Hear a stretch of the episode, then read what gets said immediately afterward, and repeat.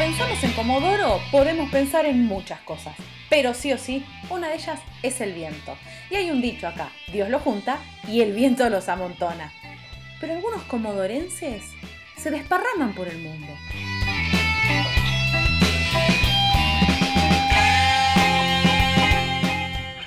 Yo soy Rocío Barquín y en este podcast de ADN Sur vamos a charlar con comodorenses por el mundo. José, ¿cómo surgió la idea de comenzar este viaje?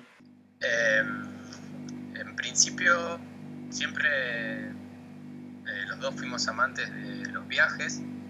Cada, cada vez que teníamos un fin de semana largo o algunos días que podíamos tomar del trabajo, hacíamos viaje a donde sea y, y bueno, el tema de tener una fecha de regreso siempre era muy triste. Eh, ese sentimiento por ahí un poco inexplicable, pero en las últimas vacaciones que realizamos antes de este gran viaje fueron a Europa. Eh, lo máximo que pudimos tomar eh, en ese momento de, los trabajos era 21 días y recorrimos todo a las apuradas porque bueno, somos muy curiosos, queremos conocer todo, todo en el máximo tiempo posible. Y es, eso, eso nos, nos hizo repensar un poco quizá el estilo de vida o, tratar de tomar el, el, viaje como un estilo de vida. Porque al, tener una fecha de regreso, eh, como que quedaban muchas cosas para ver y hicimos todo a las apuradas Europa en este caso es un, continente enorme y pudimos visitar solamente las capitales cuando, o ciudades importantes cuando a nosotros nos interesa recorrer otros sitios que por ahí son desconocidos, donde se conoce mucho más la, cultura local y se, vive como, los locales, que es lo, que más nos gusta. Y este clic que hicieron de un día sentarse, capaz de estar tomando un mate y decir, che, nos vamos con pasaje abierto, ¿cómo fue? Eh, vivíamos eh, viendo las experiencias de otras personas, eh, las, noticias esas que dos por tres figuran en, los medios, de, dejó todo y se fue a recorrer el mundo y siempre lo, veíamos como, qué bueno, qué bueno que, se animen y, de nuestro lado siempre hay como, un miedo a dejar lo, seguro de, tu trabajo, de la vida que construiste hasta el momento, tus contactos, tus amigos, la familia, el mismo lugar de siempre. Eh, hasta que se hace ese clic de que, se puede dejar, que no hay ningún problema y si hay que volver, se vuelve.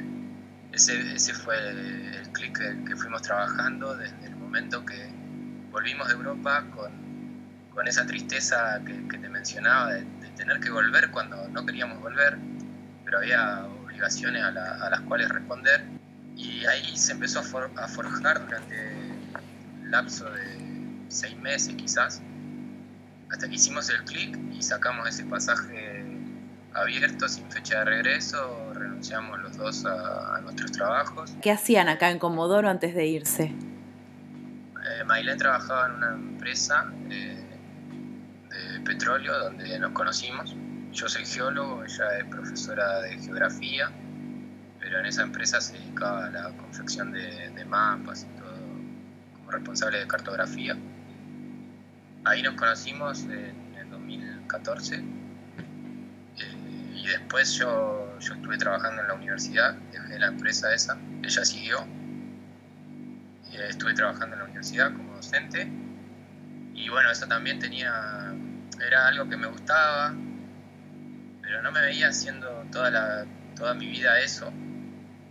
Eh, entonces ahí como generamos el clic tanto del lado de ella porque ella estaba en una buena posición, había ascendido en su trabajo, había logrado un buen puesto, un buen salario quizás, eh, pero bueno, no, eh, no, queríamos vivir siempre en el mismo lugar, queríamos vivir la experiencia de de estar en diferentes lugares, de conocer culturas diferentes, comidas diferentes, tradiciones. y bueno, el, sentir la libertad que es lo más interesante que tiene la vida. Cuando toman este tipo de decisiones, como vos decís, de dejar atrás una seguridad o estabilidad económica y la vida que construiste, hay algunas cosas que se deben plantear y una de ellas es de dónde vamos a sacar el dinero o qué vamos a hacer para generar dinero mientras estemos viajando. Claro, ese era uno de los grandes miedos a la hora de, renunciar a todo y, salir. Siempre estaba el miedo de qué pasa si nos quedamos sin plata en el medio del camino. Eh, y distintas distintos miedos que surgen hasta que en el viaje se va acomodando todo. Cuando, cuando tomamos la decisión fue tratar de ahorrar el máximo con ese objetivo. En esos últimos meses eh, trabajamos con el objetivo de saber que ese dinero que juntábamos era para viajar. Vendimos todas nuestras cosas a Incomodoro, eh, estábamos alquilando un departamento y bueno, todo, todo lo que estaba adentro lo vendimos. Eh, todo lo que te imagines, sillas, sillones, eh, heladera, televisor, todo, todo. Y todo eso iba generando un fondo, ¿no? bueno, también vendí mi auto y bueno, lo que, que nos quedó estando en viaje, mi mamá o, algunos amigos se dedicaban a, venderlo por nosotros. Entonces con eso principalmente, y bueno, nuestro estilo de viaje también es, muy económico. Eh, viajamos eh, en, a dedo, en autostop, y nos alojamos con, con, familias, con locales, a través de la comunidad de Couchsurfing, que bueno, eso genera mental, porque lo, que más se te va es alojamiento a la hora de... Y si al desplazarte no, no dinero es eh, el dedo. Claro, uno por ahí le da un poco de miedo decir, bueno, voy a estar en un lugar desconocido y voy a hacer dedo y me va a levantar un desconocido. Digamos, como que hay cierta inseguridad también en eso y en alojarse de esta manera, como vos decís, en casas de familia. Eh, hay, me imagino, un respaldo atrás eh, de la, digamos, del sistema, de la aplicación que se utiliza para, hacer este tipo de cosas, ¿no? Sí, sí, en esta comunidad eh, tienes que, llenar tu, perfil con toda tu información. Cuanto más descripciones pongas, mejor. Y bueno, eh, podés alojar gente en tu casa o ser alojado. ninguna de las dos son obligatorias, pero lo bueno de la, de la plataforma que va dejando referencia de la gente que estuvo con vos eh, a la hora de elegir un lugar al que vamos. Siempre leemos los perfiles para, para no tener malas experiencias. Si buscas en internet hay gente que ha tenido malas experiencias, pero una forma buena de filtrar es eh, eh, ver, ver y le la información que pone la persona y los comentarios que pone la gente. Bueno, ¿y este viaje sin ticket de regreso cuándo lo empezaron? Empezamos en enero del 2018. Llevan más de dos años viajando. Sí, y bueno, yo salí de Comodoro en diciembre del 2017. En este viaje que hicieron, ¿cuál fue su recorrido? Recorrimos eh, Europa, eh, podemos eh, trazar una línea desde Francia hasta Rusia, todo, todo a dedo, pasando por Suiza, Alemania, Polonia, Bielorrusia, Rusia. Después bajamos para Ucrania, Rumania, Bulgaria, hicimos ahí todos los Balcanes, Serbia, Croacia, Macedonia, Kosovo, Bosnia y Herzegovina, eh, Grecia, Turquía. Y también estuvimos en Asia, viajamos por el sudeste asiático, Tailandia, Malasia, Singapur, Indonesia, Filipinas, eh, viajamos después a Corea, Japón, Taiwán. En total hicimos 46 países, ahora estamos en Marruecos. Y bueno, nuestra, idea también es eh, después fijar alguna residencia, posiblemente en Europa, pero no tenemos ninguna idea fija. En, un momento, eh, cuando ya estábamos dos años fuera, Sí, mi, mi, papá viajaba a España por una reunión del Centro Gallego, que es presidente. Y bueno, la, la, noticia me, avisó con tiempo. Eso modificó un poco nuestros planes. Estábamos en Turquía. Y bueno, eh, a cruzarnos a dedo, porque ya era invierno y se, se ponía muy complicado para cruzar a dedo desde Turquía hasta corto periodo de tiempo. Entonces volamos desde Bulgaria, que fue donde encontramos el vuelo más barato, hasta Madrid y ahí para Galicia. Y ahí después de dos años me volví a ver con, con mi papá y fue eh, muy emocionante para mí, además de por el tiempo que no nos veíamos, porque él es originario de Galicia y pude visitar su, su pueblo, conocer parte de, de la familia que todavía queda allá, casa donde vivió hasta los 5 o 6 años desde que viajó en barco hasta Argentina. Me imagino que debe haber sido absolutamente movilizador, no sé, volver y recorrer, sea la primera vez que vuelvan o la octava, siempre es muy emocionante y aparte poder compartirlo con vos, que encima hacía dos años que no te veía. Sí, fue para mí una experiencia que, que me llevo para, para, toda mi vida, es, fue hermoso. Eh, ver a mi papá ahí en, en su pueblo originario, verlo emocion, emocionarse a, al reencontrarse con, sus familiares, con sus primas, eh, con los que quedan, escuchar historias de, de, un montón de años, de cuando era chico, ver los lugares donde él jugaba, la, la playa, eh, y bueno, encontrar la casa donde, donde él vivió también fue toda una aventura porque no recordaba, había pasado muchísimo tiempo y bueno, con la ayuda de una de sus primas llegamos hasta la ubicación exacta y también la gente de la casa nos vio afuera y dijo, ¿esto qué, quieren? Y nos invitaron a pasar, nos invitaron a tomar algo. Eh, la historia de los pueblos es, muy hermosa, por eso también nuestro, nuestro viaje también apunta a, los pueblos, a los lugares chicos, porque es donde más se, se, eh, siente la cultura de los países su meta es eh, investigar y experimentar mucho la cultura loca local en las ciudades más pequeñas. Eh, sí, sí, sí. Eh, cuando elegimos un país, que bueno, eh, cuando, cuando se podía, eh, viajamos cruz, cruzando los bordes, que lo hacemos a dedo también. Y, bueno, entonces vamos visitando los, países limítrofes y de acuerdo a dónde conseguimos alojamiento también por Couchsurfing, que es muy importante, vamos armando nuestro itinerario, también en base a, a lo que hay para ver en el país. Eh, no dejamos de los lados turísticos, eh, a veces nos interesan, a veces no, pero bueno, como, como te mencionaba, eh, lo que más nos interesa es vivir como los locales, ver, ver bien la cultura de cada país y por eso nos sentimos mejor en, lo, en los lugares chicos. ¿Y qué fue si es que hay algo que te haya llamado mucho la atención de algún país, alguna costumbre, algo que vos decís, wow, esto es realmente impactante, no me podría acostumbrar a vivir de esta manera. Son, millones porque hay muchos, muchos lugares diferentes. Eh, que no me podría llegar a acostumbrar es, es raro por ahí en países que todavía no visitamos como India, por ejemplo, que es una locura por la cantidad de gente que hay, como, como viven en, entre tanto desorden. A eso quizá no me podría llegar a acostumbrar, pero es un país que no visitamos.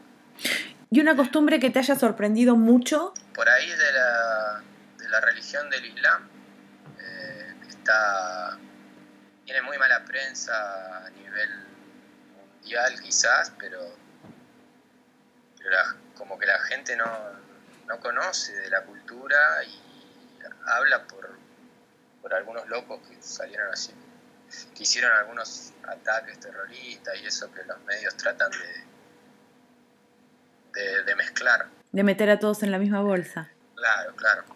Por ejemplo, es, eh, eh, no sé si es una coincidencia o no con, con esta religión, que es quizá donde encontramos a la gente más hospitalaria. Mira. Musulmanes, adherentes en Marruecos, más del 90%. Eh, a esta religión y también en, en, Turquía, por ejemplo, la gente es magnífica. ¿Y ustedes desde hace cuánto tiempo están en Marruecos? Porque me imagino que los debe haber agarrado es la, la pandemia, eh, tratando de ver para dónde iban y quedaron ahí. Sí, nosotros llegamos acá eh, a fines de enero. Eh, pudimos viajar durante todo el mes de febrero y mitad de marzo. Y... Igualmente nosotros siempre estamos muy, muy atentos a países y, veníamos viendo la evolución de, del virus desde China y bueno, cuando llegó a ya veíamos que la cosa se ponía muy seria y en ese momento, los primeros días de marzo ya nos estábamos atajando, estábamos viajando con, un poco de miedo porque como no sé quién, quién podía llegar a tener el virus en contacto con, con la gente, eh, ya los últimos, los últimos momentos del viaje ya empezamos a pensar en qué lugar... Eh, frenar un poco a ver qué, estaba pasando. ¿Y en qué lugar de Marruecos frenaron? ¿Dónde están ahora? Estamos a 50 kilómetros de la capital, de Rabat. Se llama Kenitra la ciudad. ¿Y están alojados en una casa de familia? No, no, estamos acá desde, el 13 de marzo. Sí, eh, en realidad, eh, bueno, tuvimos eh, encontrar una mujer que tiene, tiene su padres en Italia, que por el mismo motivo no... Y la casa de los papás está vacía y nos ubicó en la casa de, sus papás. ¿Tienen algún destino pensado cuando se levanten las fronteras a donde les gustaría ir primero? Eh, tenemos muchas, muchas ideas, pero como está la, situación, creemos que esto viene para largo, que hay que esperar. Eh, hay muchos rebrotes en, en Europa ahora mismo eh, en condiciones normales nos gustaría explorar el eh, Asia Central, eh, viajar más también por Rusia, que es inmenso, muy interesante. creemos que por esa zona. ¿Y cómo se las arreglaron con el idioma, viajando por tantos países que, digamos, tienen incluso alfabetos diferentes? yo hablo inglés y bueno, es es un idioma mundial. incluso hay países en los que no en los que no se manejan mucho. Por ejemplo, en Japón, que nos sorprendió que tienen un nivel de educación muy alto, pero era muy difícil encontrar a alguien que hable inglés o en algunos eh, países del sudeste asiático. En ese momento lo que hacíamos era aprendernos las palabras básicas del idioma o para poder entablar alguna conversación con la gente mínima, o bien para, para el dedo, eh, a veces eh, hacíamos un escrito traducido de, Google, como para explicarle a la gente lo que estábamos haciendo, que estábamos viajando por su país. Eh, y bueno, por suerte no, no entendían. tienen la idea de cuando todo esto, digamos, de recorrer y de explorar un poco termine, no volver a Argentina, sino quedarse en Europa. ¿Pensaron por ahí en qué país o en qué ciudad les gustaría estar? No, no exactamente. También eh, a veces a veces decimos Europa, pero, también vemos cosas de otros países que, son muy interesantes o nos llama mucho la atención la hospitalidad de la gente, como acá en Marruecos, y está a pasitos de Europa, o sea que podría ser otra posibilidad. Eh, Turquía nos, es un país que nos encanta que es mitad, mitad europeo, mitad asiático. Y bueno, también eh, Japón y Corea del Sur son países espectaculares como para vivir, pero bueno, quedan muy lejos, no sé si. ¿Cuánto tiempo tenían pensado viajar? Eh, no, no nos pusimos un límite. Para no tener esa sensación de el viaje se me está terminando. Claro, sí, que es muy triste. Eh, vamos viendo en el camino, eh, durante estos eh, dos años y algo de viaje hubo momentos que, estuvimos cansados porque esta forma de viaje no es como andar de vacaciones. caminamos mucho, andar a dedo a veces cansa cuando estás viajando todo el día a dedo de una ciudad a otra con la incertidumbre de no saber a, qué hora llegás, las personas te van a levantar, hasta dónde te van a llevar. Es la parte positiva la parte positiva de la aventura, de la, adrenalina y la libertad, pero también tiene, es otra parte, ¿no? Te va agotando cuando, cuando se va haciendo muy consecutivo. Entonces en algunas ciudades no para tiempo como para... ¿Qué es lo que más extrañas de Comodoro? Eh, bueno, obviamente a, la familia, a los amigos, como, lo principal, a, las reuniones, los, asados con amigos, los partidos de fútbol, eso todo muy, muy social y, emocional esa parte, porque lo, que hace las cosas son obviamente reemplazables. Algunas comidas quizás también que no encontramos en el camino que se extrañan, bueno, el paisaje, el paisaje, yo nací, me crié ahí, es extraño, el mar y la combinación con el cerro es, hermoso, es único. El clima, bueno, eh, yo estoy acostumbrado, eh, a veces extraña eso también. Eh, ir al socio fundador es alentar a gimnasia o ir a ver a la CAI en el estadio. ¿Tienen previsto volver a Argentina como escala intermedia en este viaje que están realizando? Eh, es, una posibilidad, sí, a veces eh, cuando imaginamos destino, por dónde seguir el viaje,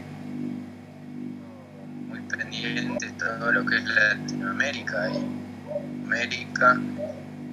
Eh, hay países espectaculares que nos gustaría recorrer lentamente, como estamos viajando para, para bien a la gente y la cultura. En ocasiones. En realidad, el, subir, por ejemplo, bajar desde México hasta Argentina, sería un gran viaje y interesante. ¿Qué fue lo más pesado que dejaste atrás cuando empezaste este viaje? Todos los miedos con, eh, con los que nos criamos, quizás, eh, las, noticias malas y que todo el mundo piensa que te va a pasar algo, porque lo que más vende es la, noticia mala. Toco madera que nunca nos pase nada, igual. Pero encontramos muchísima gente buena, siempre dispuesta a ayudar en todos los países. Creo que la hospitalidad es universal, que no tiene una bandera. Eh, el contacto humano fue lo, lo más importante de nuestro viaje, es lo más importante de nuestro viaje.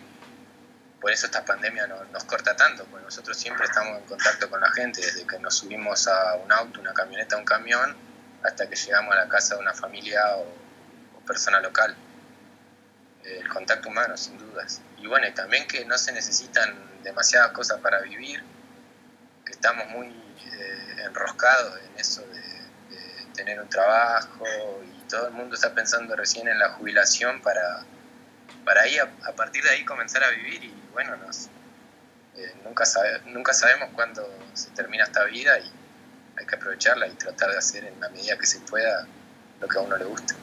José, me encantó poder hablar con vos y que nos cuentes este, este camino que empezaste a recorrer hace tanto tiempo, eh, viajando y a ver, no viajar para llegar a un lugar y vivir, sino viajar como forma de vida. La verdad que me encantó, te agradezco mucho eh, que nos hayas atendido y bueno, nada, deseo un buen viaje para vos y tu novia.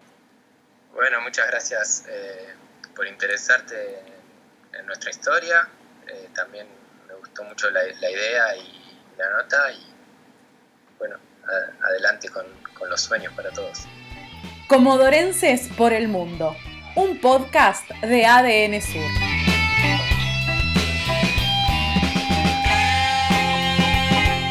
Mi nombre es Rocío Barquín y la próxima semana vamos a conocer la historia de otro comodorense por el mundo. Seguime en los podcasts de ADN Sur.